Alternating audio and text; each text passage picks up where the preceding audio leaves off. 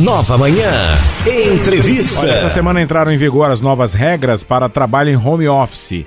Vamos saber um pouco mais sobre essas novas regras, conversando agora com a advogada trabalhista, a doutora Thaisa Nogueira. Doutora Thaisa, bom dia. Seja muito bem-vinda aqui ao programa Nova Manhã. Satisfação ouvi-la. Bom dia, Rony. Bom dia a todos. Ô, É, do- Estou muito feliz em poder dar essa entrevista hoje para vocês. Ô, coisa boa. Ô, doutora Thaisa, nos conte aí que regras novas são essas que entraram em vigor. Veja, é, é, primeiramente, eu gostaria de salientar que essas regras elas foram implementadas por duas medidas provisórias, né? E as medidas provisórias elas já estão vigentes, porém elas só valem por no máximo quatro meses. E aí elas só passam a ter caráter definitivo apenas após a aprovação pelo Congresso.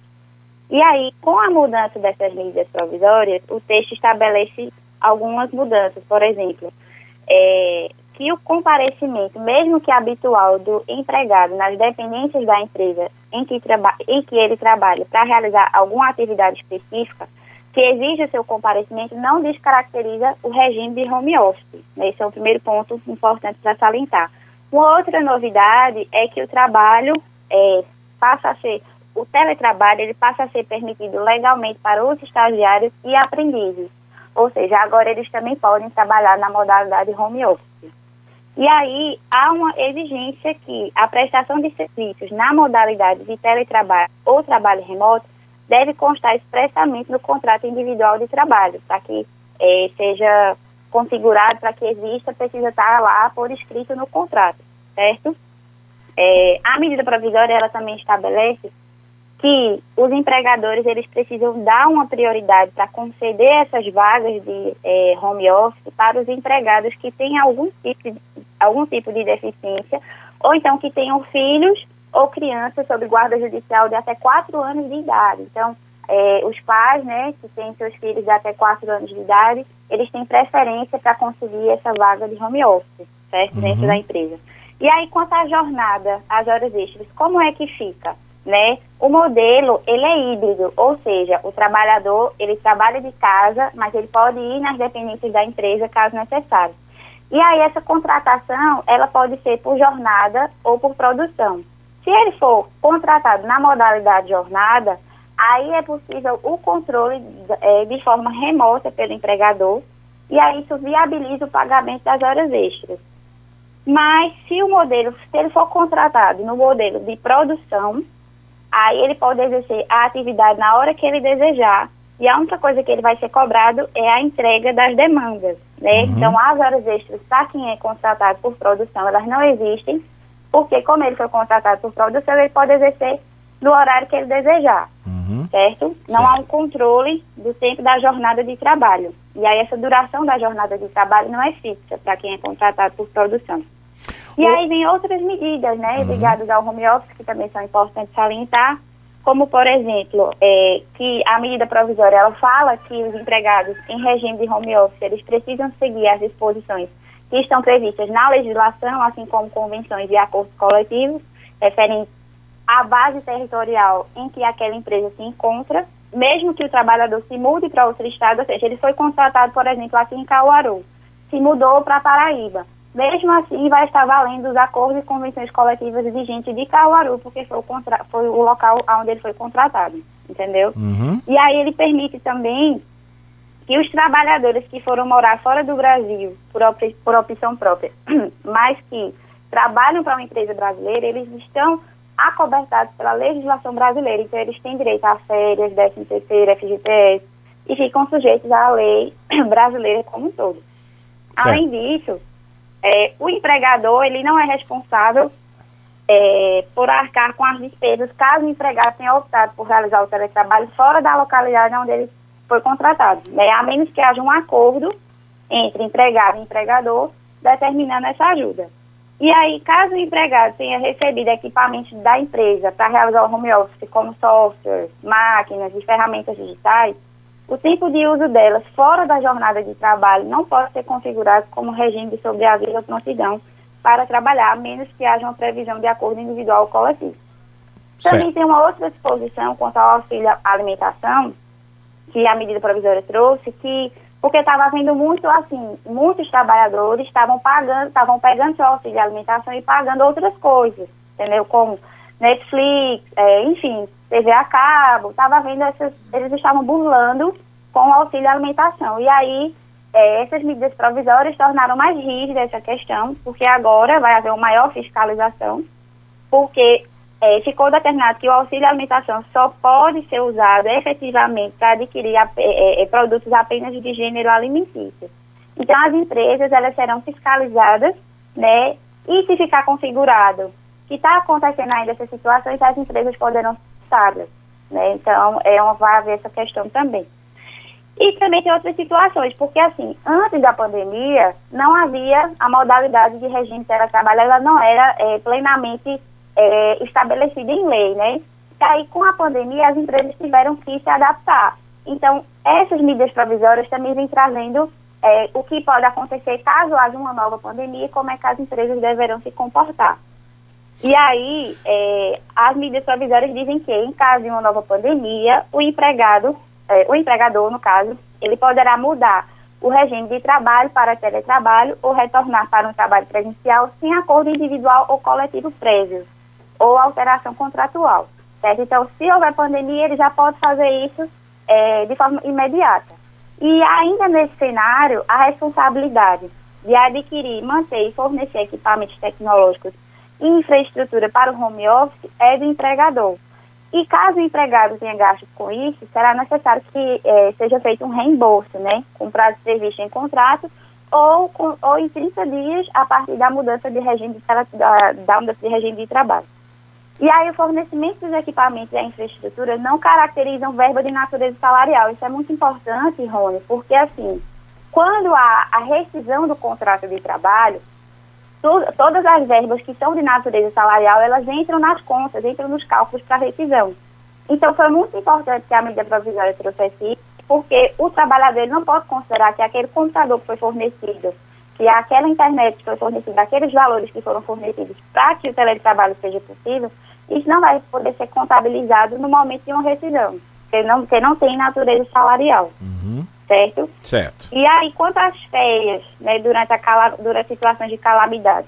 Em relação às férias, é, o texto estabelece que, numa situação de calamidade pública, o, empre, o empregador precisará informar ao empregado sobre uma antecipação das férias com antecedência mínima de 48 horas. E aí ele precisa indicar o período de descanso que não pode ser inferior a cinco dias corridos. E também é, é, possível negociar a antecipação de períodos futuros de férias, mas apenas por meio de contrato individual escrito. E caso haja rescisão do contrato de trabalho durante, durante uma calamidade pública, né, durante uma pandemia, os valores de férias individuais ou coletivas que não foram adquiridas, elas serão descontadas do valor da rescisão. Então, para finalizar a minha fala, né, uhum. né, e aí, e aí eu abro espaço para as perguntas, seja sua, seja, do, seja dos ouvintes, me colocar à disposição, é, eu concluo que essas medidas provisórias, elas não alteram substancialmente as regras, mas elas preenchem algumas lacunas, né, que havia até o surgimento dessas medidas provisórias, até porque nesses dois últimos anos, muitas empresas que nunca tiveram polícia de home office, elas precisaram criar e se adequar diante do isolamento social e do lockdown. Tá certo, Rony? Uhum. Ô, ô, doutora, agora me diga uma coisa. É, a, a gente lembra que no, no, início da pandemia, né, aqueles, aqueles trabalhadores que entraram em home office, eles acabaram é, no, naquele contrato temporário, né? E podia trabalhar em home office. Nessa nova regra, pode existir isso? Ele, ele entra como contrato temporário ou, ou, isso pode ser feito via CLT? Então, é, como eu havia explicado, é, não, ele não, não, é, não, não é que ele vire contrato temporário, ele vai virar home office diretamente, entendeu? Uhum. Porque ele virou temporário porque não havia nenhuma lei, nada que tratasse do tema. Como agora a gente tem essa medida provisória, ela diz que em caso de uma pandemia, é, o, o, o empregador ele pode converter sem avisar, sem é, fazer um acordo com o empregado, ele pode converter o trabalho em teletrabalho, uhum. né, em uhum. virtude de um contexto pandêmico, um novo contexto pandêmico. Certo. Agora, outra situação, doutora. É, a senhora já falou dos equipamentos, né, que eles têm que ser disponibilizados pela empresa para que a pessoa trabalhe em casa e isso não pode ser colocado como depois como, como é, questão de indenização, né? Mas e aí, energia, internet, a empresa que tem que arcar com esses custos ou o empregado mesmo que vai trabalhar em home office isso fica por conta dele? Veja, é, todos os custos em relação ao teletrabalho são custeados pela empresa, certo? Hum. Eventuais custos que o empregado tenha tido que não foram pagos pela empresa, é, deve ser feito o reembolso. Aí, e aí o empregado deve conversar diretamente com o seu empregador, tudo da melhor maneira possível, né? De forma uhum. cordial, informar que houve o pagamento por parte do empregado e que deve ser feito o reembolso. Né? E aí a empresa, sem maiores problemas, deverá fazer o reembolso. Como a gente está aí numa medida provisória que só vale, tem validade de quatro meses, como a senhora já colocou lá no início, né? Esse trabalhador que vai ser contratado agora, ele vai ter a carteira assinada ou ele vai ter um contrato de trabalho só por esses quatro meses? Como é que fica essa situação, doutora? Olhe, é, geralmente as empresas elas contratam primeiramente no período de experiência, né, de, de é, 45 dias, né? E aí, posteriormente, é, é que a empresa realmente efetiva o trabalhador. Né? Então, geralmente é feito dessa forma. Como a, como a medida provisória, ela pode virar lei, então vai acontecer tudo normalmente. Ele vai ser contratado de forma normal e não de forma temporária. E aí, se a medida provisória não for convertida em lei, aí volta ao que era antes. Uhum. Não é isso? Certo.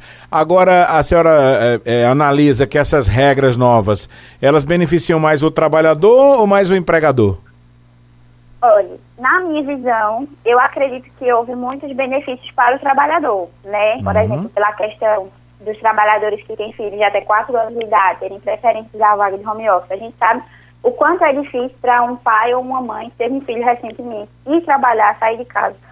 Tá, às vezes está naquele processo de filho de um ano, filho de alguns meses. Então, é, não tem como deixar né, com ninguém. Não, aí fica aquela situação problemática e aí isso, isso, isso beneficiou muito.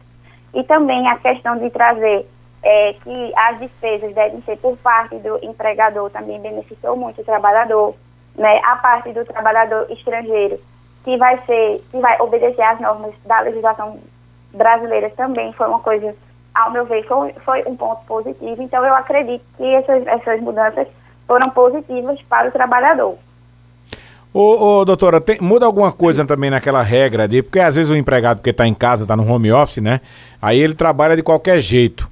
É, às vezes trabalha de short, é, bem à vontade em casa, né? Isso, isso muda alguma coisa na regra ou ele precisa cumprir aquele protocolo de ter que trabalhar é, de farda é, quando tiver à disposição da empresa? Então, quando ele estiver à disposição da empresa, de fato ele precisa se ele precisar ir na empresa, ele precisa realmente ir de farda. Mas assim, em casa não tem como ter esse controle, né? Porque uhum. ele às vezes faz uma chamada, então realmente ele está sendo filmado da barriga para cima e não tem como ter o controle de como é que, é, como é que ele está se vestindo e tudo mais. E a medida provisória não traz nenhum ponto nesse sentido. Uhum. Mas assim, acredito que a maior preocupação das empresas seja realmente a produção, né? É, é, bater as metas, que sejam atingida a produção que eles esperam. Então, acho, eu, eu acredito que quanto às formalidades de, em relação se deve usar fardo ou não, deve ser combinado, pactuado entre o trabalhador e o empregado. É, se o empregador faz questão que o empregado use farda, mesmo estando em casa. Uhum. Eu acredito que não seja o caso. É, eu, eu, eu confesso que a senhora deve ter falado, mas eu não é, não lembro agora é, sobre essa parte. A questão do, do da carga horária, né? Para quem vai trabalhar em home office, é a mesma carga horária de quem vai trabalhar presencialmente no escritório? Então, é, é, como, eu, é como eu havia falado, há, dois, há duas modalidades de contratação de home office, né? hum. né? Por jornada ou por produção. Certo. Se for por jornada, ele tem aquela carga horária a ser cumprida como se estivesse na empresa normalmente. Uhum. Por exemplo, se for de 8 às 6, com duas horas de almoço, se ele estiver em casa e, foi, e ele foi contratado por jornada, ele vai precisar cumprir essa jornada, certo. mesmo estando em casa. Mas se for por produção, é, o, o, a jornada dele é controlada, né? Porque uhum. o que se controla é a produção que ele vai entregar. Então, certo. Então, por isso que se ele for contratado por produção, não há o controle de jornada, ele pode é, é, desempenhar as atividades no horário que ele achar melhor, contanto que ele entregue toda a produção que foi solicitada. Uhum. Aí, nesse caso, para quem tem a carga horária, né? É, vamos supor que o, o, a carga horária dele seria até as seis da noite. Vamos, vamos colocar aqui um exemplo.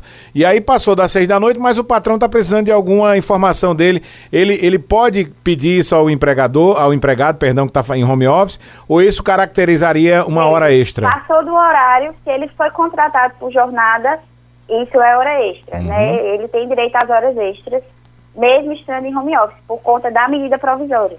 E aí, se ele foi contratado por produção, passou do horário, ele não tem direito às horas extras porque é por produção. Quero agradecer aqui, então, a advogada trabalhista, doutora Thaisa Nogueira, que esteve com a gente falando sobre trabalhos em home office.